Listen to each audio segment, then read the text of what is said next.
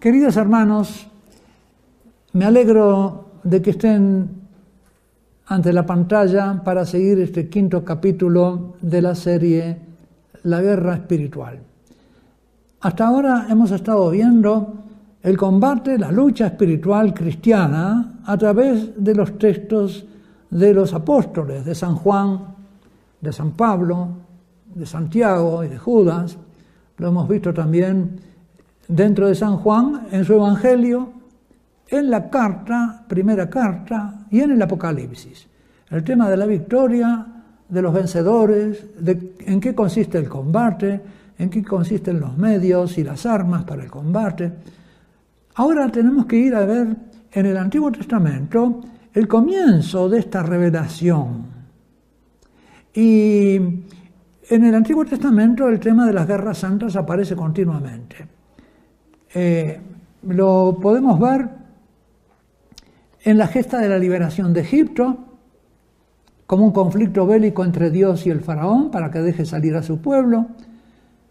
Pero nos encontramos también el tema de la guerra santa en los libros del, Éxodo, Números, Josué, Jueces, en eh, los libros de los profetas, de los reyes, las crónicas, y contra los filisteos, arameos y los otros pueblos de Palestina, y también en el libro de los macabeos, ya contra los eh, griegos.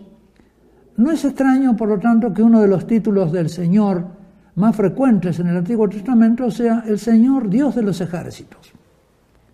Dios de los ejércitos de Israel, pero Dios de los ejércitos de las criaturas, que como vamos a ver, Él se vale para esto. Pero ¿cuál es el motivo por el cual Dios lucha y se ensarza en eh, estos combates? Si queremos saber por qué las guerras en el Antiguo Testamento, podemos ir a la primera guerra que encontramos en el libro del Génesis y es la guerra que hace Abraham para liberar a su sobrino Lot y a su familia que habían sido llevados como prisioneros de guerra y como esclavos en una guerra eh, que invadió la ciudad de Sodoma y Gomorra, donde estaba Lot. Lo tenemos en el libro del Génesis capítulo 14. Allí se nos narra una guerra que se inflama entre los pueblos del oriente, cercanos, cercanos a Palestina, y que culmina con que los vencedores se apoderaron de toda la hacienda, todos los bienes de Sodoma y Gomorra, con todos sus víveres, saquearon las ciudades y se fueron. Y tomaron preso también a Lot, el sobrino de Abraham, y todos sus bienes, porque él habitaba en Sodoma y se fueron. ¿Por qué estaba el sobrino de... Hablemos un poquito de la relación que existía entre Lot y Abraham. Lot era sobrino de Abraham, eh, posiblemente porque era un sobrino huérfano. Cuando, Dios se vino de, cuando Abraham se vino de eh, Ur de la Caldea, se trajo consigo, además de su, esposa y su familia, eh, sus bienes, se trajo al sobrino, a Lot. Sería huérfano de padre, no tendría quien lo cultivara, quien lo cuidara.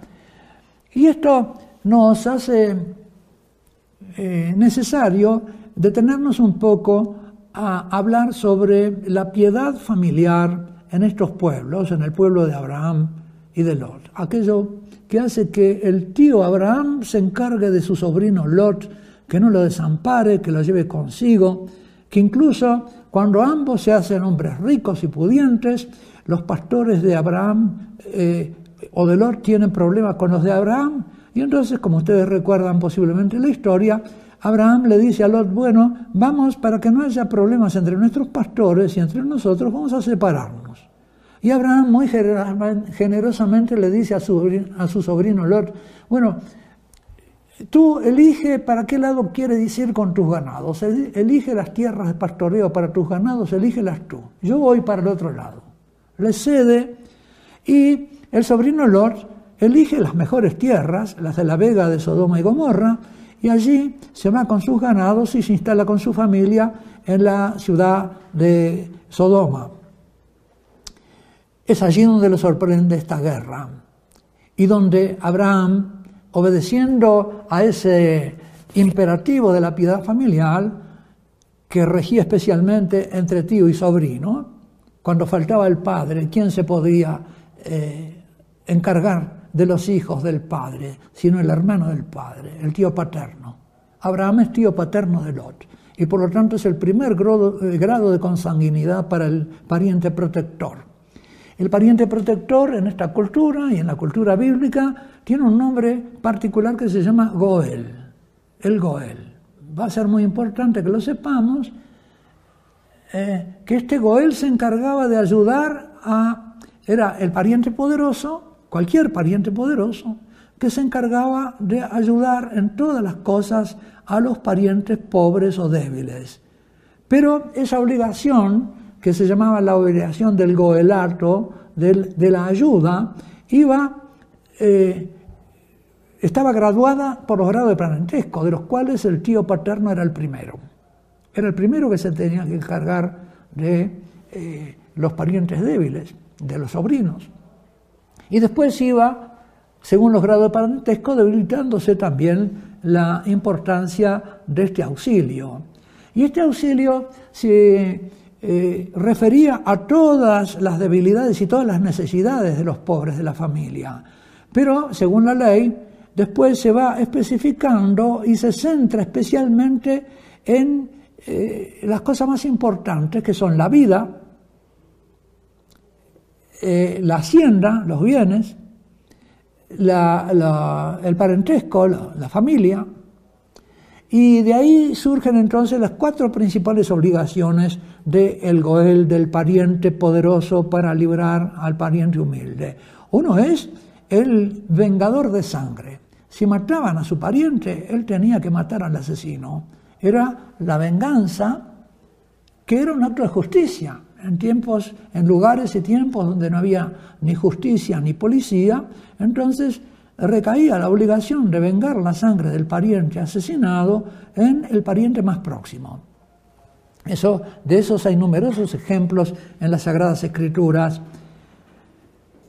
La segunda eh, tarea o obligación de piedad familiar que tenía el eh, Goel era rescatar al que había sido raptado o había sido llevado como esclavo, como en este caso de Lot. Acá Abraham va a actuar como el que rescata a su sobrino Lot por este acto de, piedad y de goelato. Con esto Abraham se hace también ejemplo y modelo de Goel para todos los descendientes suyos, para todo el pueblo de Israel. Eh, y cuando este pariente era vendido como esclavo o se había vendido a sí mismo como esclavo, el pariente poderoso, el Goel tenía que rescatarlo, es decir, pagar, redimirlo, pagar el precio para sacarlo de la esclavitud. Y esto es lo que va a hacer Dios con su pueblo que ha caído en la esclavitud de Egipto. De modo que Dios se va a comportar en la Sagrada Escritura como el pariente. Por eso podemos hablar del Dios pariente. En el Antiguo Testamento Dios es el pariente. Y como pariente es el vengador de sangre es el que rescata, es el que redime o redentor, pero también es el que protege y la fecundidad de los hijos. Y esa era la misión del levir.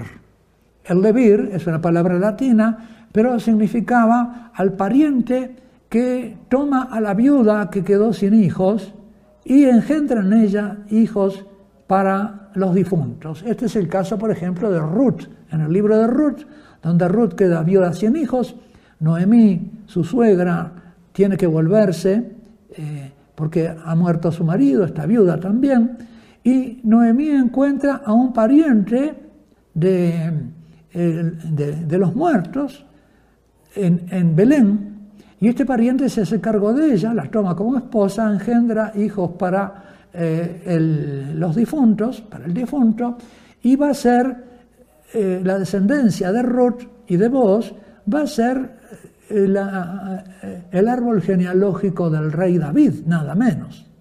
Así que el rey David nace o se origina, su descendencia, de este acto de piedad del levirato. Y en el libro de Ruth también se condena muy enérgicamente a una persona que estaba antes que vos y que quería, tenía que rescatar juntamente con la viuda de las tierras, pero él quería encargarse solamente de las tierras y no de la viuda, puramente por intereses económicos, no por la piedad familiar. Esto es muy importante. ¿Por qué? Porque nos va a explicar que las guerras de Israel y las guerras en que Dios defiende a su pueblo, lo hace en razón de la alianza y en la razón de un vínculo de alianza y de parentesco con ese pueblo, y Él está actuando como el pariente protector y como el pariente auxiliador. Y que por eso también, cuando el pariente eh, protector y auxiliador es olvidado por sus parientes y no es tenido en cuenta, los deja en manos de sus enemigos hasta que ellos se vuelven a él para pedirle auxilio. Y esta es la teología del libro de los jueces y la teología del Antiguo Testamento y de las guerras de Dios en el Antiguo Testamento. Veamos un poco entonces con esta eh, eh, introducción el relato de el libro del Génesis capítulo 14. Dice, los vencedores tomaron la hacienda de Sodoma y Gomorra, se apoderaron de Lot y la hacienda, etc. Un, eh, uno que escapó le vino a avisar a Abraham, que habitaba junto a la encina de Mambré, hermano de Escol y de Aner, aliados a su vez de Abraham. Al oír Abraham que su hermano había sido hecho, su hermano, su pariente, ¿no? su sobrino, había sido hecho cautivo, porque en hebreo la palabra hermano designa todos los grados de parentesco. Por eso en el Nuevo Testamento hay gente que cuando hablan de los hermanos de Jesús piensan que son hijos de María. Y no es así. Todos los sobrinos, primos, parientes eran aj, en hebreo es hermano, pero en este sentido amplio de consanguinidad. Cuando entonces Abraham oyó que su sobrino Lot había sido hecho cautivo, movilizó la tropa de gente nacida en su casa. Él tenía hombres de armas, tenía muchos, mucha familia eh, no propia, pero de servidores, de pastores, etc., eh, arma un pequeño, una pequeña tropa, un ejército familiar, en número de 318 varones, y persiguió a aquellos hasta Dan.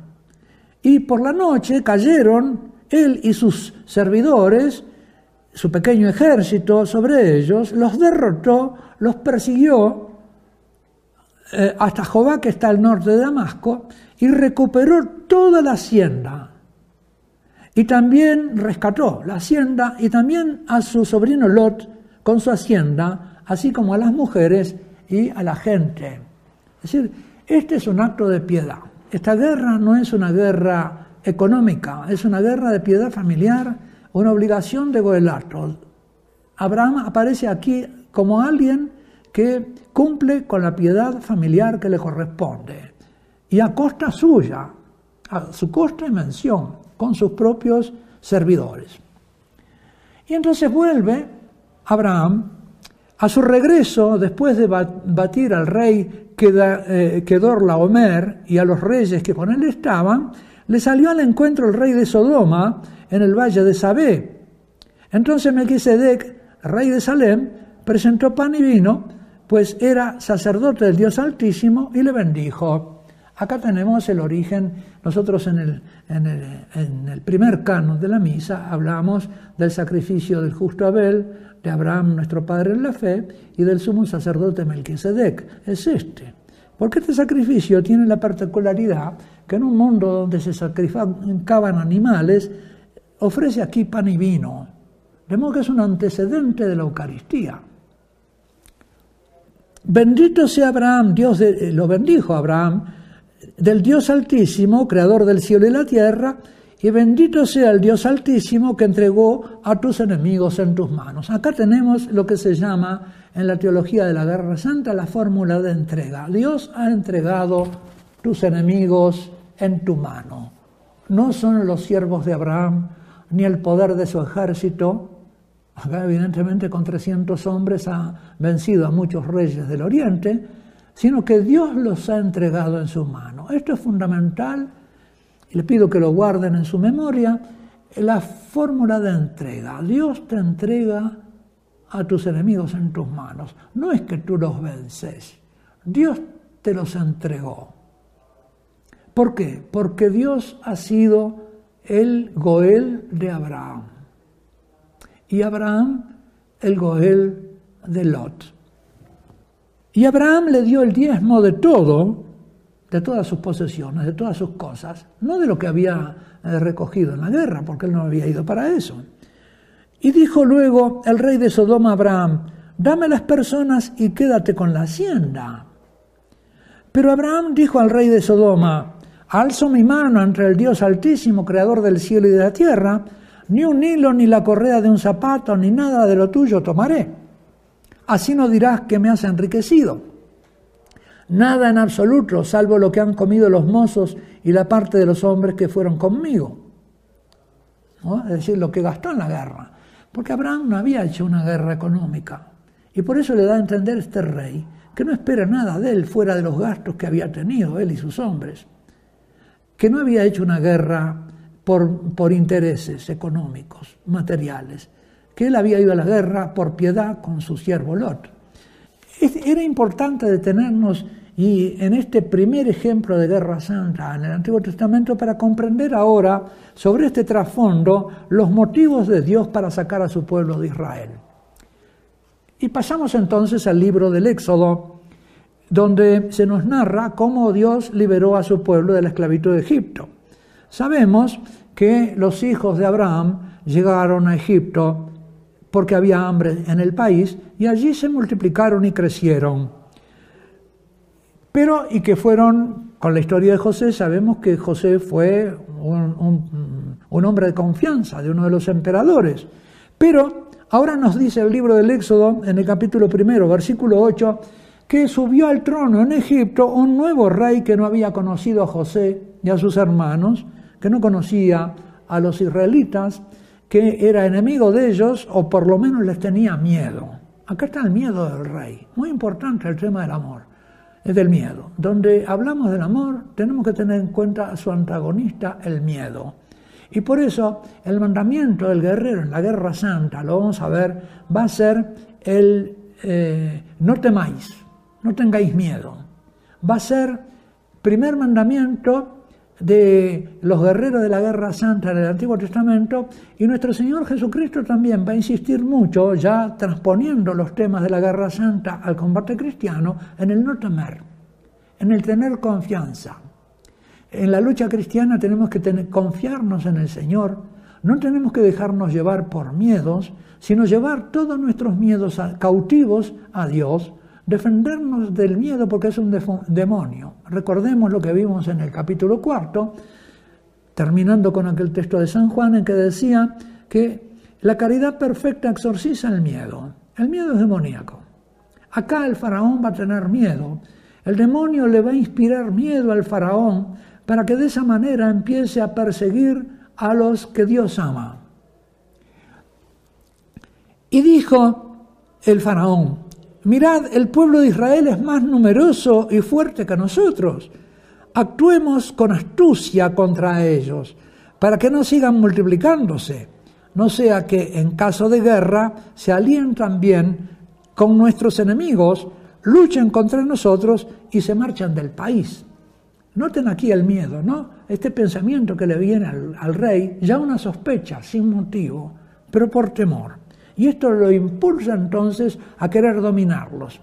Decía Hegel, en su, el filósofo este, alemán, eh, enseñaba una doctrina que era eh, lo que suelen llamar la dialéctica del amo y el esclavo, según la cual si tú no dominas al otro, el otro te va a dominar a ti.